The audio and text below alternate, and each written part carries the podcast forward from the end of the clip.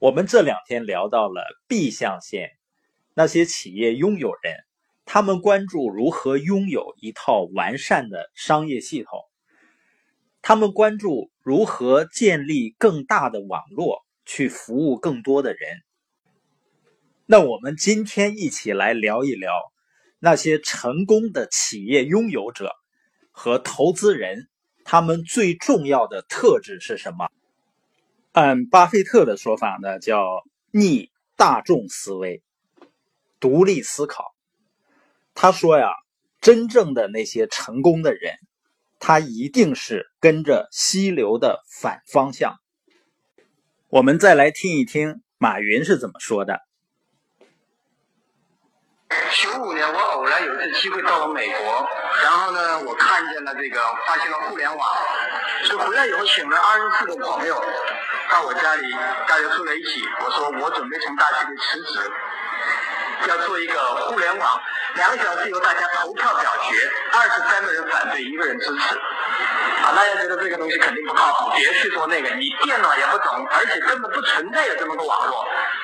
但是我经过一个晚上的想呢，第二天早上，我决定我还是辞职，去做我实现我自己的梦想。那为什么是这样呢？我发现今天我回过来想，我看见很多优秀的年轻人是晚上想想千条路，早上起来走原路。你发现马云决定做互联网的时候，他请了二十四个朋友，二十三个人都反对他。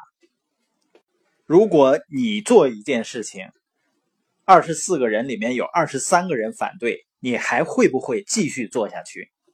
我发现呢，很多人的脑子呢。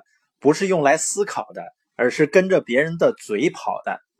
更重要的是呢，很多人的嘴说的话也不是经过他大脑思考后所说的话。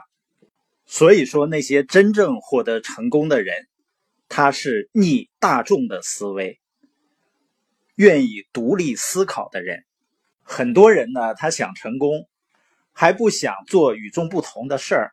也就是大多数人看不明白的事儿，因为呢在意别人的想法和看法，所以呢很多人甚至连尝试的机会都不给自己，就更谈不上成功了。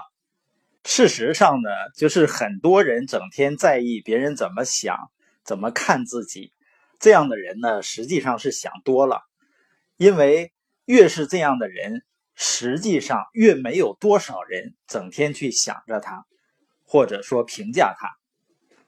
关于成功人士是逆大众思维、特立独行的人，我们来看一下投资家吉姆·罗杰斯给他女儿的忠告是什么样的。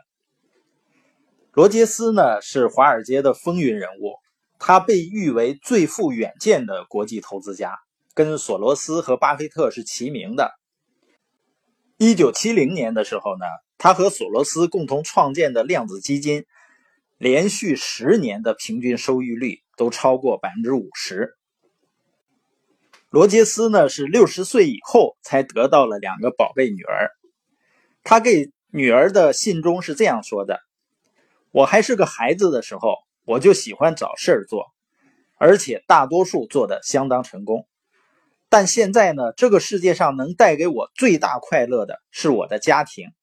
为了你们两个，我要与你们分享下面这些应该知道的最重要的事情，使你们也能够过上成功的日子。罗杰斯给女儿第一个也是最重要的一个建议是：不要让你周围的人影响到你。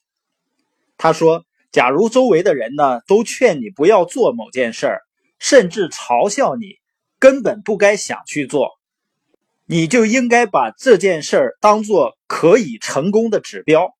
这个道理呢非常重要，你一定要了解，与众人反方向而行是需要勇气的。